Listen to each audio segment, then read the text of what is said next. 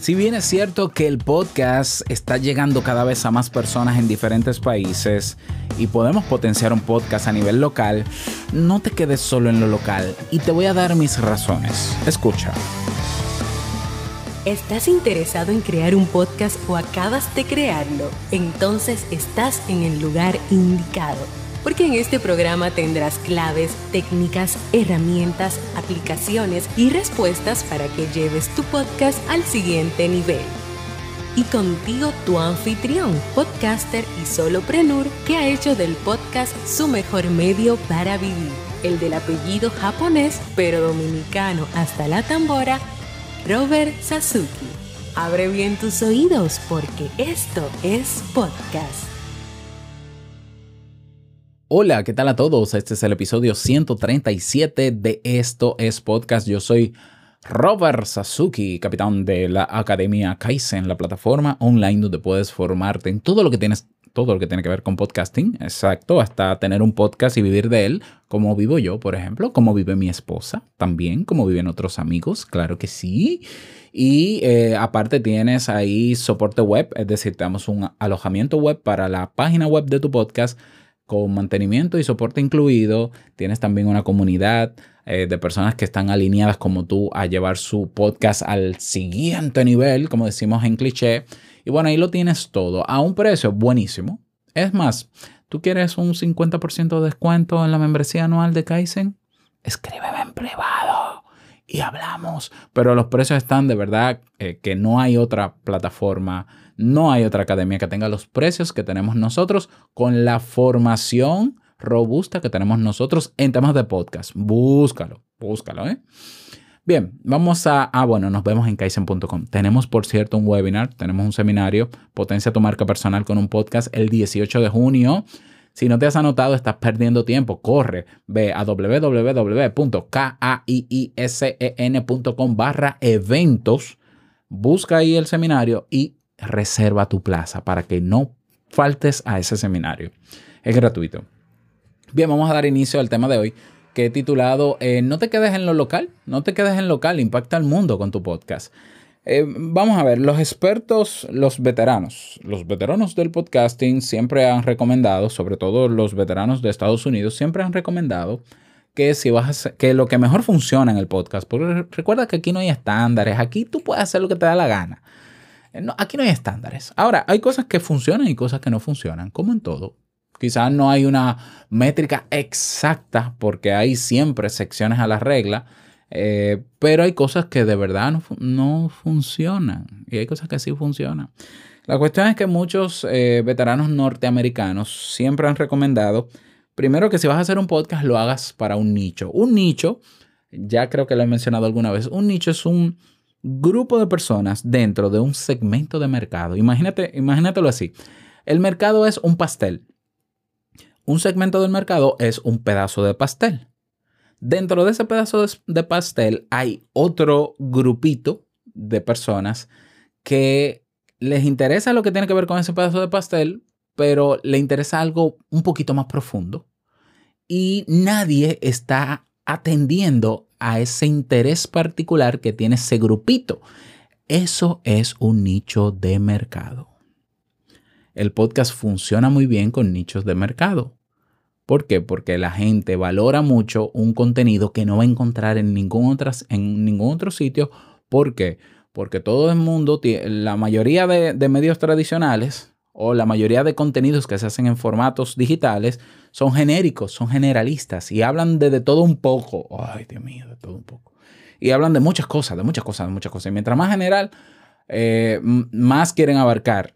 En el podcast funcionan mejor, repito, los podcasts de nicho. Por ejemplo, tú te puedes imaginar que hay un podcast sobre eh, la gestión de la menstruación en la mujer. Lo hay, lo hay. Tú te puedes imaginar que hay un podcast sobre endometriosis endometriosis, que es una condición que afecta a muchísimas mujeres en este tiempo, pues lo hay. Tú te puedes imaginar que hay podcasts solamente para amantes de cuidado de caballos. Lo hay. Tú te puedes imaginar que hay podcasts sobre eh, personas que han pasado por un divorcio. Lo hay. ¿Tú te imaginas que pueda haber un podcast para, para hombres que están, eh, que han sido afectados o que han superado un cáncer de próstata? Lo hay. Y esos podcasts les va bien. ¿Por qué? Porque aunque el grupo de personas que tienen esa situación bien particular es mucho más pequeña que el, que el pedazo de pastel dentro del mercado, aún así esas personas valoran más ese podcast porque les habla directamente a una condición no general, sino específica. ¿Lo ves? Entonces, por eso el podcast es cierto, funciona mucho mejor cuando es de nicho. Cuando tú hablas de, todo un poco, yo hablo de esto y de esto y de esto y de esto y esto, la gente simplemente entiende que tu podcast es uno más del montón que hay que incluso en la misma descripción dicen todo lo mismo. Somos un grupo de amigos que nos reunimos a hablar de todo un poco. Ok, otro más. simplemente te comparan con cualquier youtuber o grupo de youtubers con cualquier periódico, cualquier programa de televisión, porque todos hacen lo mismo. Bien, hasta ahí el tema del nicho. Otra recomendación que dan los veteranos es que te enfoques también en un público local. Eso a ellos les funciona muy bien en Estados Unidos porque la, yo creo que el público más grande debe estar entre Estados Unidos, Brasil creo que es un público grande que consume podcast. Está también la India, no, la India no, mentira, China, perdón, China, perdón. China. Yo creo que son las tres poblaciones donde más se consume podcast, pero tiene todo el sentido. Son poblaciones eh, de mucha gente. Eh, China son un bojote, como decimos en mi país. Son mucha gente.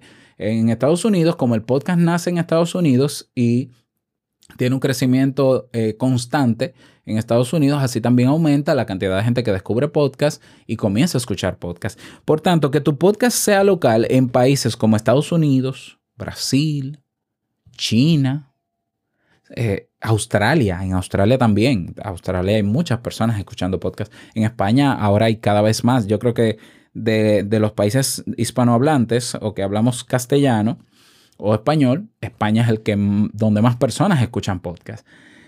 Puede que funcione muy bien tener un podcast enfocado al público local. De verdad, puede que funcione muy bien. En países pequeños, y cuando digo pequeños no a nivel poblacional, sino a nivel de cantidad de escuchas de podcast, no funciona.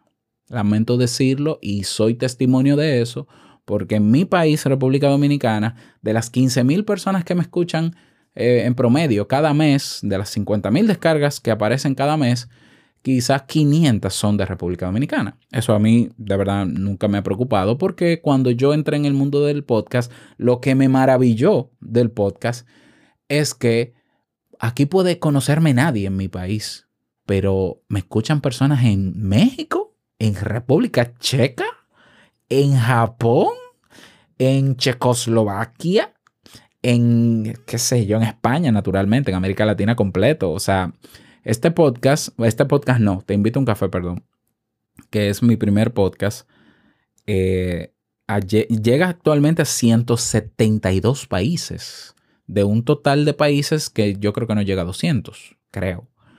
Es decir, a mí me escucha gente en todas partes del mundo. Entonces, yo las personas nuevas que llegan al mundo del podcast, la primera tendencia que veo, que me parece natural, me parece que tiene sentido, pero no por eso quiere decir que va a funcionar, es enfocarse en el público local. El problema es que a la gente, eh, las personas que no escuchan podcast, porque tú sabes que es un podcast, no te va a escuchar. Porque es que escuchar un podcast exige no solamente un hábito de escuchar el formato, sino eh, experimentar las ventajas que tiene el podcast como formato frente a otros. O sea, es un chip, e, es un clip que hace en la mente de la gente cuando descubre que puede, mientras conduce escuchar a una persona que te enseña sobre tal cosa o que te entretiene. ¡Wow! Grabado, que le puedo dar para adelante, que le puedo dar para atrás, que le puedo subir la velocidad, ponerlo más lento, que puedo descargarlo, escucharlo sin internet. Cuando las personas descubren esas ventajas, le parece maravilloso, pero ahora tiene que habituarse a escuchar contenidos en ese formato porque los otros contenidos en los otros formatos le llevan millas a nivel de posicionamiento. La gente consume más videos en YouTube que podcast, evidentemente. Consume más incluso del periódico que podcast. Entonces, aunque estamos trabajando, por ejemplo, en mi país, hay un, eh, yo he creado un movimiento local junto con mi esposa de un grupo local de podcasters para, y nosotros estamos centrando todos los eventos que hacemos en aumentar la audiencia de podcast, es difícil. Es difícil. O sea, no, el crecimiento está ahí y todos los años sube, qué sé yo, dos o tres puntos porcentuales. Porcentajes, eh, porcentajes, sí, puntos porcentuales. Pero todavía falta. Yo creo que en mi país no, no hay más de 10.000 personas escuchando podcast. Yo me atrevo a decirlo. Yo sé que es especulación pura, porque tampoco hay manera de medirlo o no lo hemos hecho pero no es mucha la gente que escucha, ¿no? De verdad que no. Entonces, ¿qué pasa? Si yo, comenzando un podcast, me centro en lo local, en mi país, donde no hay cultura generalizada de escucha de podcast, me estoy limitando demasiado. Pero, y, ahora, si tú dices, lo que pasa es que en mi país hay un nicho que no está siendo atendido y yo lo voy a atender, bueno, eso tiene, eso tiene más mérito. Ya ahí yo te puedo decir, bueno, espérate, si es un nicho que solo está en tu país y no en otras partes del mundo, entonces creo que sí que va a funcionar. Por ejemplo, si yo me, si yo hago un podcast sobre eh, historia de las construcciones coloniales de República Dominicana, hay un nicho que en otros países no existen porque, bueno, dominicanos que vivan en otro país, porque a quién le va a interesar más que a los dominicanos, un podcast sobre construcciones coloniales, aunque no dudo que de otros, de otros países haya un grupo, pero será todavía más pequeño. En fin, hay excepciones a la regla.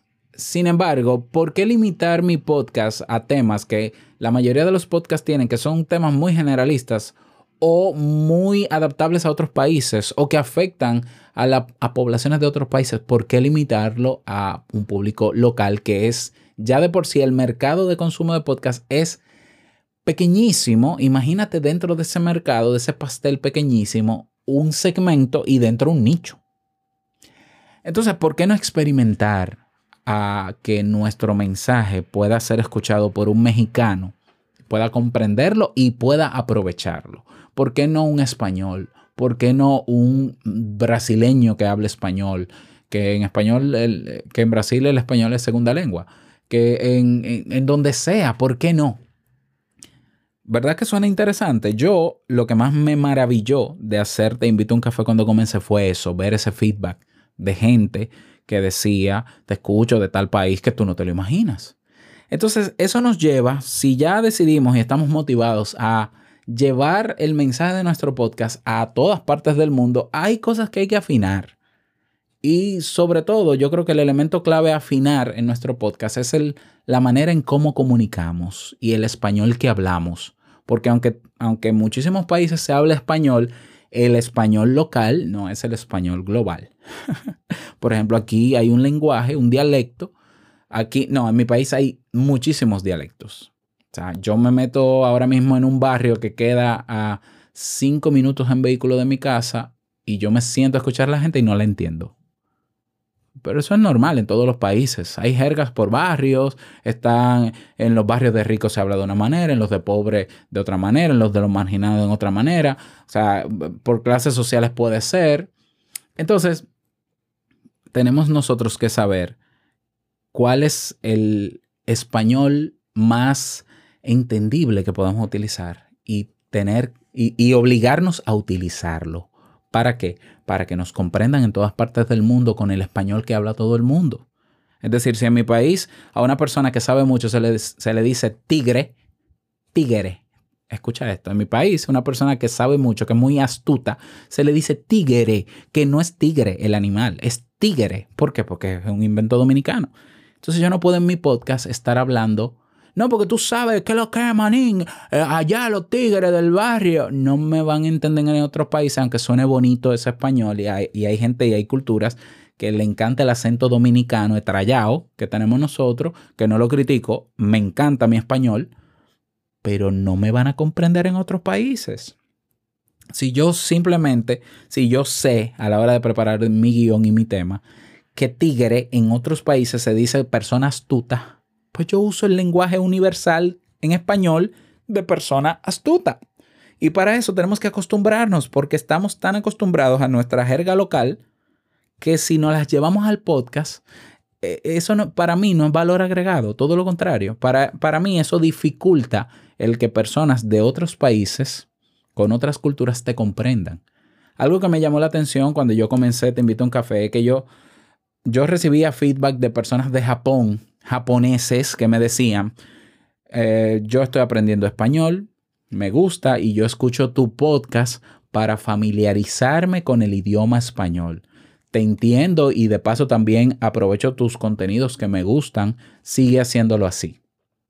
Que, que un español me entienda, que un japonés me entienda a mí en español, porque yo trato de hablar pausado, porque si voy a dar un ejemplo, tengo que buscar el ejemplo que la, mayor, la mayoría del mundo entienda de habla castellana, preocupémonos por eso.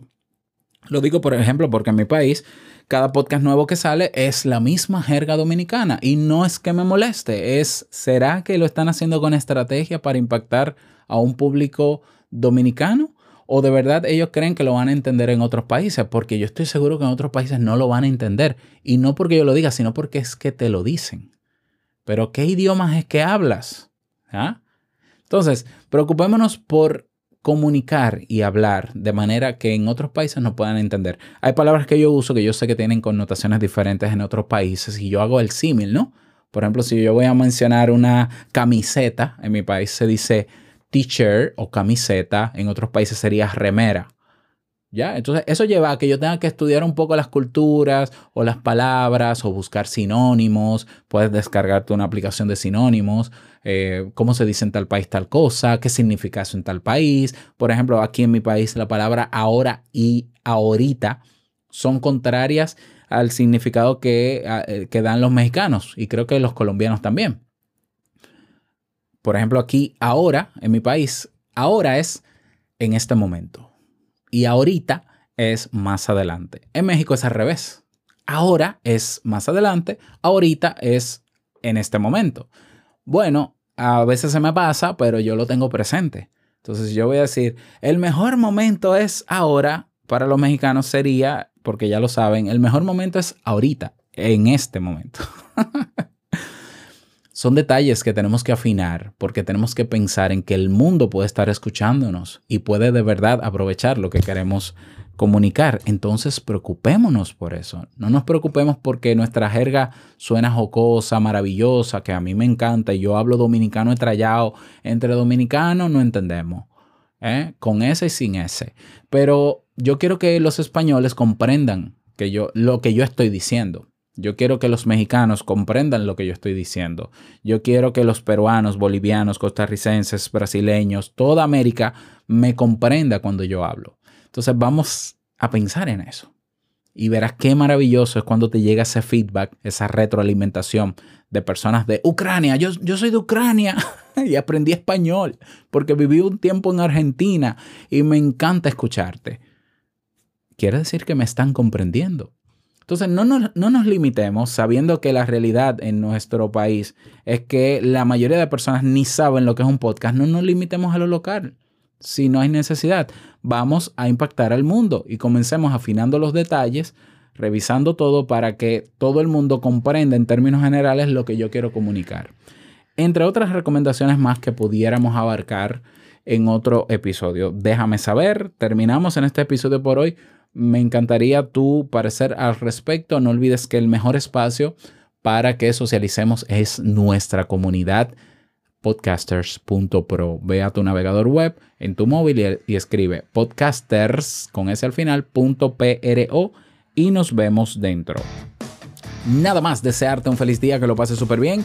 Y no quiero finalizar este episodio sin recordarte que lo que expresas en tu podcast ahorita mismo ahora para los dominicanos va a impactar la vida del que escucha mañana. Eso sí, tarde o temprano lo va a impactar. Larga vida al podcast y nos escuchamos el próximo lunes en un nuevo episodio. Chao.